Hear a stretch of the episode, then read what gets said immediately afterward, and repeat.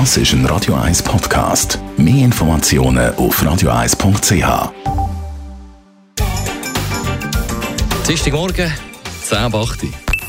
Die Morgenkolumne auf Radio 1. Präsentiert von Autop und Stützliwösch. Seit über 50 Jahren Top-Service und Top-Autowösch. Achtmal in und um Zürich. Dienstag immer mit dem ehemaligen Zürcher Stadtpräsidenten Elmar Ledengerber. Guten Morgen. Guten Morgen miteinander. Herr Ledengerber, was beschäftigt Sie heute? Jetzt hat man doch seit Jahren immer davon gejammert und einer jetzt am anderen nachgebettet, dass die heutige Jugend so unpolitisch ist und sich nie engagieren und sich nur ums Konsumieren interessiert und ums Party machen und was man alles sonst noch gesagt hat. Und was ist jetzt passiert? Innerhalb Wochen hat sich da eine Bewegung aufgebaut, eine Klimaschutzbewegung von diesen Jungen, wo unglaubliche Power hat, wo sie auch Opfer auf sich nehmen und klare Botschaften wollen verwenden und jetzt eine Demo nach der anderen abgehalten haben. Am letzten Wochenende in der ganzen Schweiz sind das bereits etwa 60.000 gewesen, die auf der Straße sind. Mittlerweile nicht mehr nur die Jungen, sondern auch die Eltern sind eingeladen gewesen und weiss ich wer alles.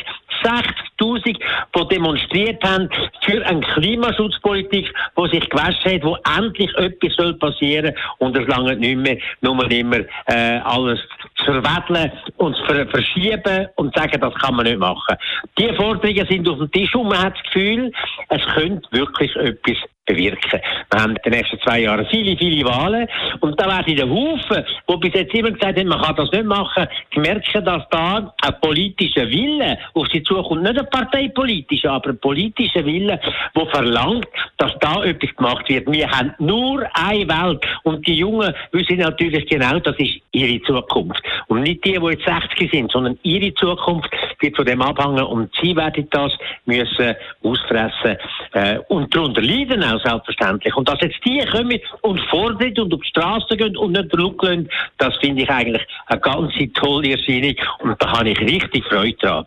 Natürlich ist es so, die Forderung, die jetzt im Vordergrund steht, bis im Jahr 2030 null CO2-Emissionen, die ist natürlich so nicht machbar. Äh, das kann man nicht umsetzen, aber es tut einmal ein Ziel setzen und tut einmal stoßen.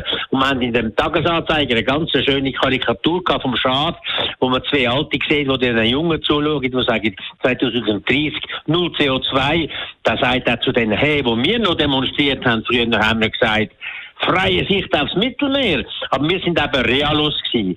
Das hat so etwas für sich. Das ist nicht machbar 2030. Aber es gibt eine Haufen Sachen, die man machen kann und wo man endlich wieder muss anfangen.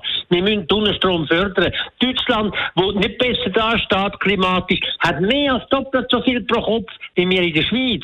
Da muss wirklich etwas kommen, was steuerlich interessant ist, wo auch das Investieren lohnen. Es braucht zweitens für gewisse Verbrauch Energiesteuern, dass heute für Flugbenzin keine Energieabgaben muss leisten im Gegensatz zum Straßenverkehr und Heizöl und weiß ich was. Das ist ein Skandal. Da muss sich etwas ändern. Und wer ein neues teures Auto kauft, soll immer auch noch immer noch 5 oder 10 Quadratmeter Photovoltaik installieren. Das wäre jetzt sichere Forderungen. Die Morgenkolumne auf Radio 1. Ledergerber, jederzeit zum Nachlesen als Podcast auf radio1.ch. Und äh, meine Worte zum Klima dann in gut sieben Minuten in der Radio 1 Morgenshow. Das ist ein Radio 1 Podcast. Mehr Informationen auf radio1.ch.